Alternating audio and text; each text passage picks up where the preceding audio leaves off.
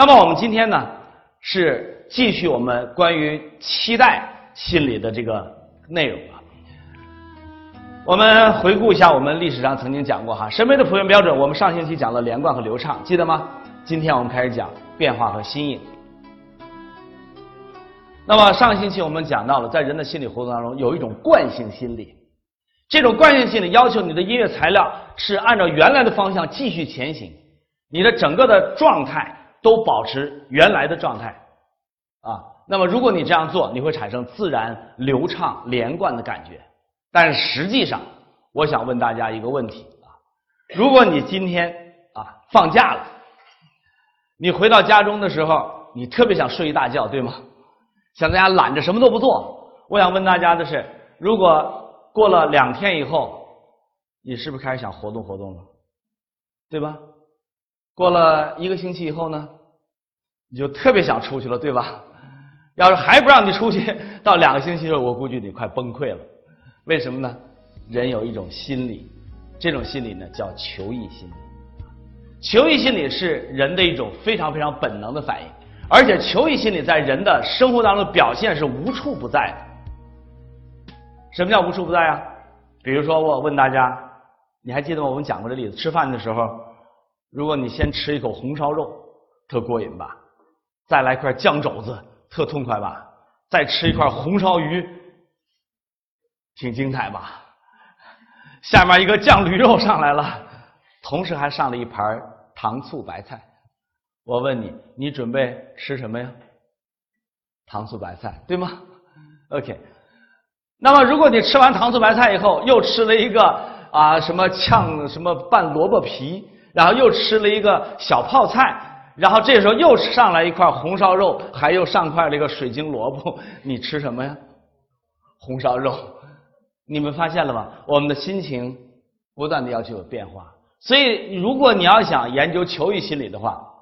请你关注你日常的细细点点的行为，你就会发现人们不断的要求自己的感觉在变化。比如很多女孩子，她们穿衣服要每天换一身，是这样的吧？啊，那么如果那衣服不脏，你为什么还要换呢？给别人一点变化感，对吗？生活当中都是这样的。那么有的时候你会一种头发，好不容易找到了这样一个发型，很不容易，对吗？然后你很纠结，要。重新换换发发型，为什么不敢换呢？这个东西已经很完美了，为什么一定要换呢？说出这个关键词吧，求异心理。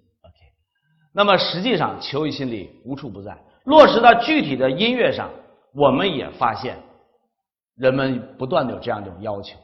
大家知道，艺术的风格是不断的变化的，知道吧？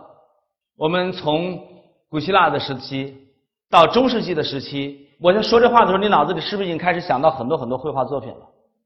想到了巴洛克文艺复兴时期，然后想到了浪漫主义，想到了印象主义，想到了那些野兽派的画家们，对吧？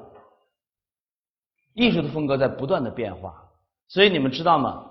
如果一种艺术风格持续很长时间的话，这一定不是来自于人的最自然的审美心理。你们知道人类历史上一种风格持续时间最长的是什么风格吗？半对半不对，没说到点具体非常具体一个风格，知道什么吗？古埃及的风格。大家看古埃及吗？所有人都是这样待着，对不对？是嗯，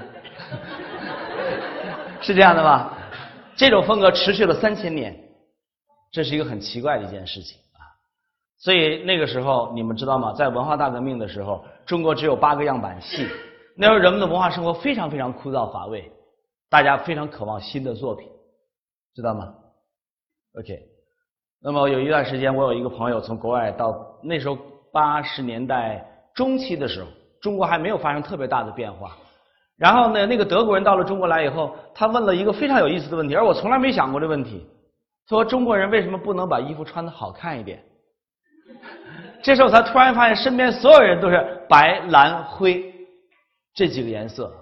所以你们一定要回去看一看文革那个时期的电影，去看看那时候电影里面，特别是纪录片里面，所有的人不是黄军装，就是白色的、蓝色的和灰色的，只有这种颜色。那个时代是非常非常可怕的。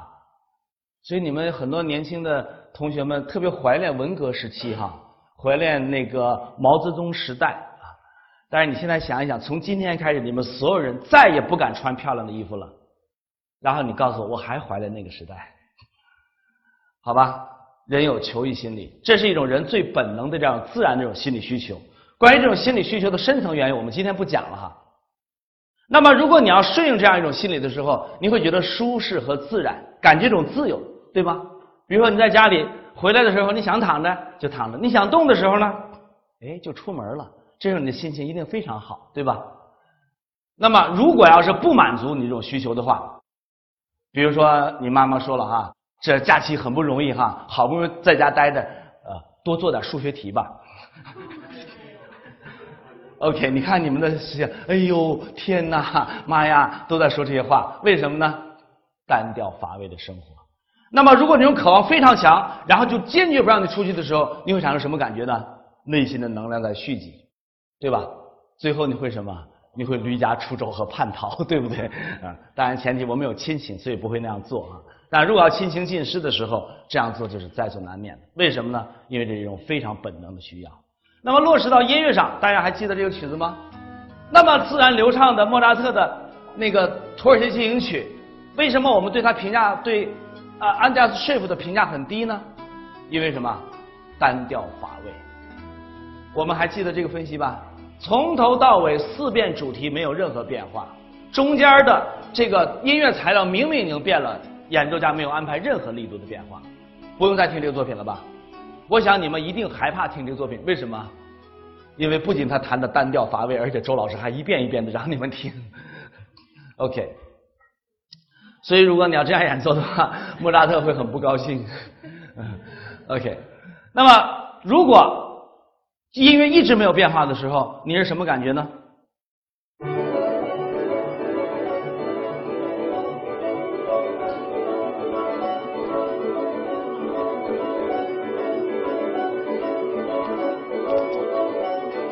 我发现有的同学把耳朵堵上了哈，一定要把耳朵打开，备受这样一种折磨。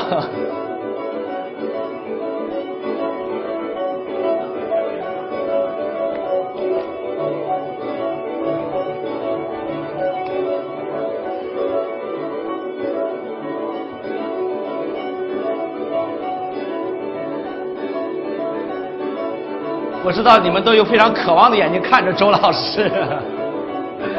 我知道你们在渴望什么，渴望什么？渴望把它停下来，对吗？但是我告诉你，我要让你们坚持听完这个作品。这作品多长时间呢？二十六分钟。OK，你们要崩溃了，对吗？这个音乐被称为简约主义啊，所以我一直坚决反对简约主义。为什么呢？因为简约主义是反美的。因为美有一个最本质什么丰富性，而简约主义对一种主义而言，它是反美的。所以这样的作品，我想它可能代表一种观念，比如说世界不断的轮回啊，等等等等。但是呢，在审美上价值很低。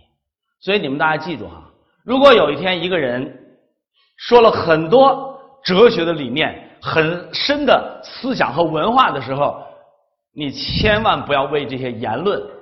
所吓到，你要干嘛呢？你要打开你的耳朵，用自己的真情去感受他的音乐。那么，如果你觉得这个音乐是单调乏味的话，你就明白这些观念，他的思想没有真正转换成艺术。必定艺术和哲学不是一个行业。但是在音乐当中，我们却从来不反对简约手法。为什么不反对简约手法呢？因为简约，刚才我们说了哈。长时间保持不变的时候，我们说它会唤起人的一种内心的期待的张力，对不对？这样的话就有一个很好的作曲的效果。我们只用很少的材料，通过蓄积你心理能量的张力，等你张力达达到一定程度的时候，一满足的时候，你有一种强烈的释放感。那么上次我们已经听过高尔斯基的古钢琴协奏曲，还记得吗？今天我们来听高尔斯基的另外一个作品。这是一个单簧管和大管的和大提琴的一个合奏。这个曲子我们会听到哒哒啦哒啦哒啦，就是哒啦两个音，但是你们来听一下，当你内心全神贯注跟着它走的时候，你会觉得不变会让你多么难受、多么紧张、多么焦虑。最后的时候，突然间变化的时候，你有一种强烈的震撼感。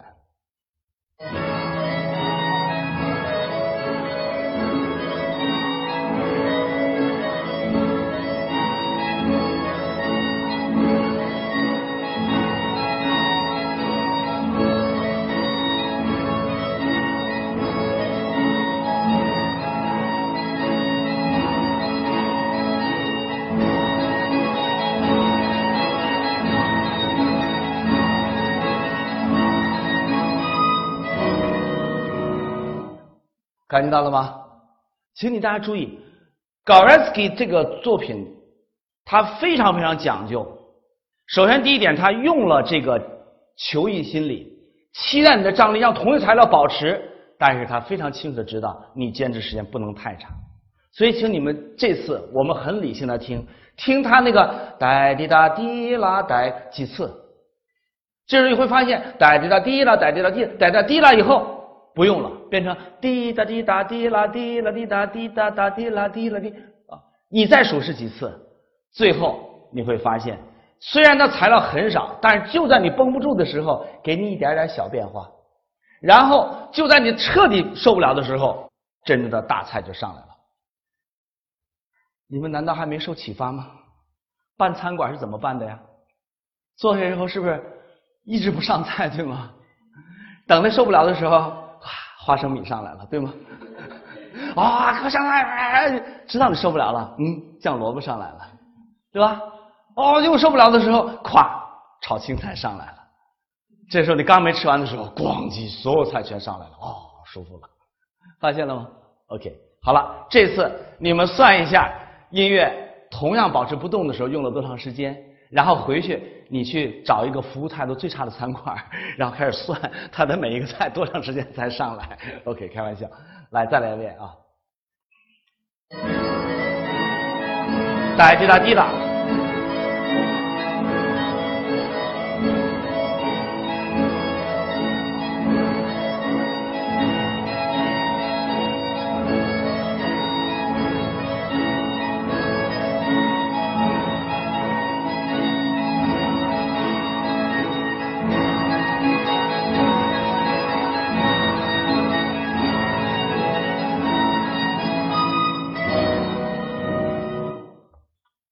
数了，数清楚了吗？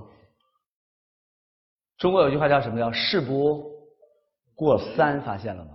记住啊，事不过三是一个大概齐的东西。如果到了第三遍的时候，你他已经很清，你产生期待的变化了。这时候音乐一变的时候，你就觉得很舒服。大家注意，第三遍不变的时候，紧张开始加强，对吧？第四遍不变的时候，紧张进一步加强。到第五遍的时候，你已经忍无可忍了。第六遍变了。注意哦，这个边界拿捏的非常好，对吧？如果三遍就变，就太自然了，来的太容易了。所以我经常觉得，你们知道吗？真正伟大的景点一定要爬上，累得半死才能看到啊！如果像世界收尾景观那样啊，走过去一眼望去，全世界的景观都在眼前了，就没意思了，对不对？所以大家发现哈，很有意思。但是超过五次以后，你就觉得非常烦。其实事不过三这个成语符合什么？求异心理的一个规则，那么求异是有一个边界的，我管叫期待阈限，阈什么门字里面加一个或字边界的意思。人的期待达到一定程度以后再不变就完蛋了。大家看莫扎特很清楚，事不过三，滴答滴噔噔一遍，哒滴来哒哒两遍，噔噔来来滴哒哒滴来，对不对？第三遍变了，注意。滴答哩当当来滴来哒哒，第三咚咚来来咚咚一遍吧，呆呆两遍，滴答答滴来三回来了。那么大家能不能这样想？滴答哩当当来滴来哒哒哆哩哆滴滴滴答滴哒哒哒滴答当当。你哦，你笑了，注意这个笑点叫什么？叫期待阈限。到了这点的时候，所有人都笑了，不再听那音乐了。这时候虽然我继续唱哒滴哒滴的哒了哒滴了，大家就像看猴一样看你，对吧？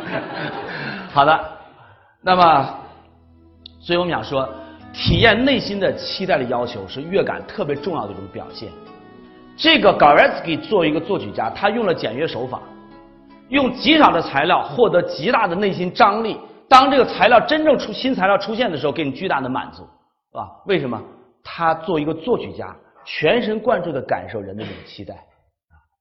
那么，作为一个听者，如能不能真正关注你内心的感受，是你对一个音乐作品有没有真正价值判断的一个非常重要的一种能力啊。下面，我想现场给大家测试一下啊，看看你的。内心的期待的感受，是不是已经被你细腻微妙的捕捉住了啊？好，我们先听这个曲子。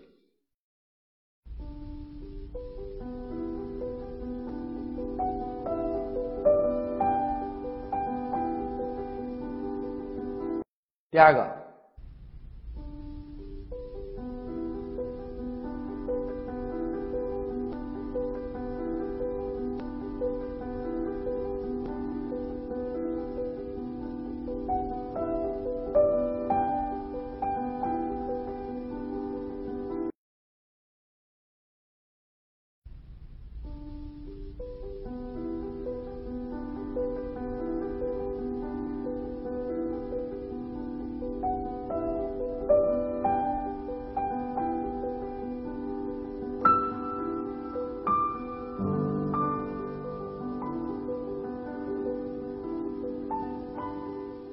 第四个。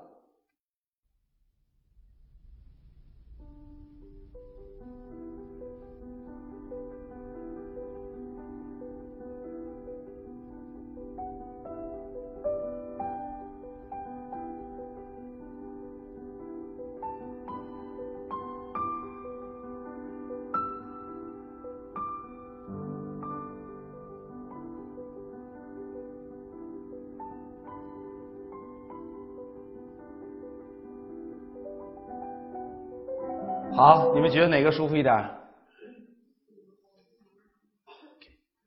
第一个，哒啦滴啦滴，滴啦滴啦滴，注意。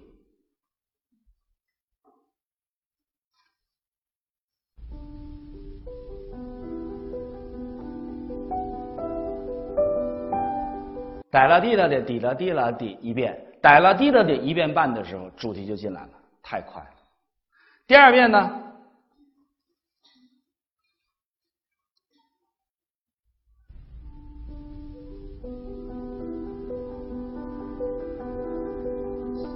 三遍了，四遍了，五遍了，OK，你会觉得长了一点，OK，那么请大家注意这个地方，我把那句截掉一下，你听什么感觉？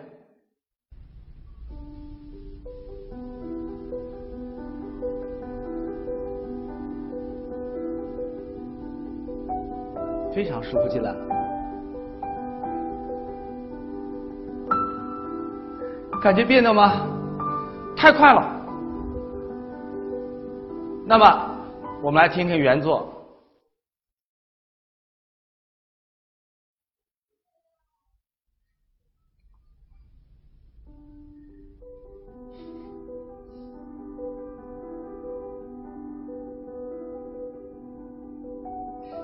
很舒服的位置进来，演一下。到这儿以后，再出那个音，同意吗？这就是非常内心的这样一种惯性的心理，到一定程度你开始发生变化了以后，然后自然的变了。太短觉得突兀，太长觉得乏味。所以我觉得我们在座要全神贯注的感受内心的期待，这时候你才会发现音乐作品当中会有一些结构方面的毛病。大家还有没有印象？当年你听奥运主题歌的时候，怎么唱？滴当咚，带滴咚，咚来滴咚来，很舒服吧？滴当咚来滴啦，带咚来滴咚。拉咚拉咚，滴啦滴当来，滴咚咚哒滴，什么感觉？什么感觉？哒咚啦咚滴啦滴咚来，哒咚啦哒滴咚来滴咚，滴咚咚来滴咚。有没有感觉中间少一句前面两句很舒服，对吧？滴咚咚来滴咚咚来滴咚，大家放上。滴咚咚来滴哒哒哒来滴咚。啦咚啦咚滴啦滴咚来，滴咚咚，这种感觉吧？啦咚啦咚滴啦滴咚来，啦咚啦来滴哒来滴咚，滴咚咚来滴咚。你们注意这个问题了吗？对吧？如果你要是全身心感受这个旋律的时候，你会突然间感觉那个句能量太大。所以大家知道，我们都学曲式分析，发现曲式当中有这种特点：四加四一个八，对不对？然后呢，两个八一个十六，非常方整的乐句。但是你会发现，有的时候音乐作品就不是四加四，它是四加三加二加一，多一个小节。为什么要多出来呢？惯性使然，惯性使然。所以实际上，我们内心的这样一种期待。不断的在影响着音乐形态结构的长短，这个音能量太大了，像那油门似的，这油门你踩的太猛了，马上你想掉头回来，就太突兀了，对吧？好了，下面我们来听一下这个歌，这歌我又实在记不住，是不是给在课堂放没放过？Just tell me why，在这个班上没放过是吧？OK，放过吗？没有，请大家听一遍哈，这歌非常的震撼，但是这个歌有一个。毛病和问题，我看你们能不能听出来。